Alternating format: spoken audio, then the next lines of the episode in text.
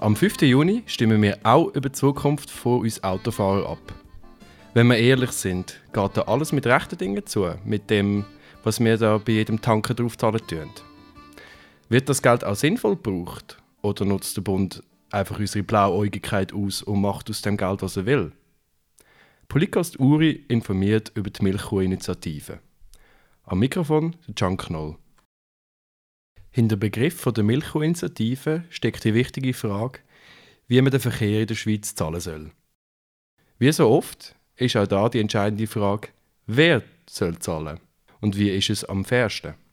Interessant ist dabei, wie der Begriff Milchkuh-Initiative entstanden ist. Die, die den Stein ins Rollen gebracht haben, sehen uns Autofahrer als Milchkühe ausgenutzt, weil wir bei jedem Tanken Abgaben drauf zahlen.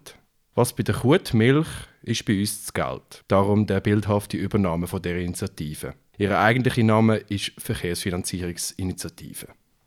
Wie sieht denn die Verkehrsfinanzierung jetzt aus? Die Abgabe, die wir machen beim Tanken von Benzin, heisst Mineralölsteuer und die Hälfte von der geht an den Bund. Der kann das Geld dann einsetzen, wie er will. Ob er dann unsere Straßen damit verbessert oder was komplett anderes zahlt, ist ihm eigentlich freigestellt. Die Initiative will jetzt, dass da damit Schluss ist. Der Bund soll das Geld nicht für allerlei nutzen können. Das Geld von der Mineralölsteuer soll voll und ganz gebraucht werden, dass nur unser Verkehr davon profitiert. Die Mineralölsteuer wird somit zu einer zweckgebundenen Steuer.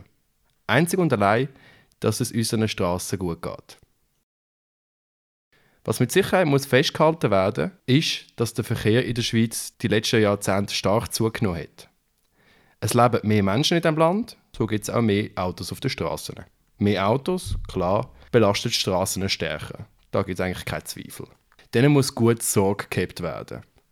Das Geld wäre ja direkt vorhanden, weil die Abgaben der Straßennutzer sind sehr hoch.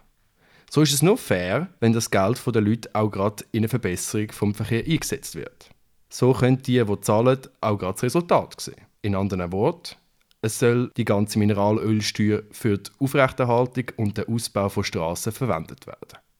Es ist laut der Initianten auch eine höchste Eisenbahn, jetzt die Regelung durchzusetzen, weil es drängt mit der Verbesserung von unseren Straßen.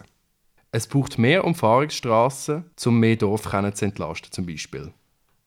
Die Sicherheit, die damit dazu gewonnen wird, ist groß und natürlich profitiert die ganze Wirtschaft davon, wenn man den Güterverkehr auf besseren Straßen rollen lässt.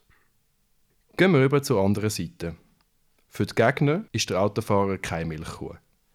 Für sie ist klar, dass man am Bund vertrauen kann, was das Einsetzen von Steuergeldern angeht.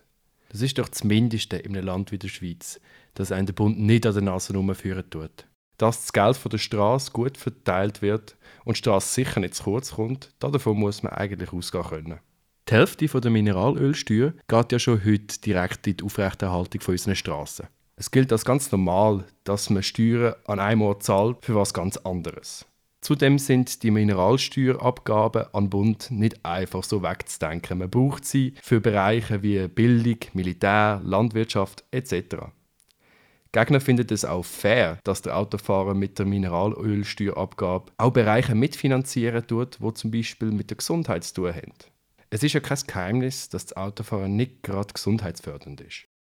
Unsere Straßen verbraten viel Geld. Daran gibt es eigentlich kein Rütteln.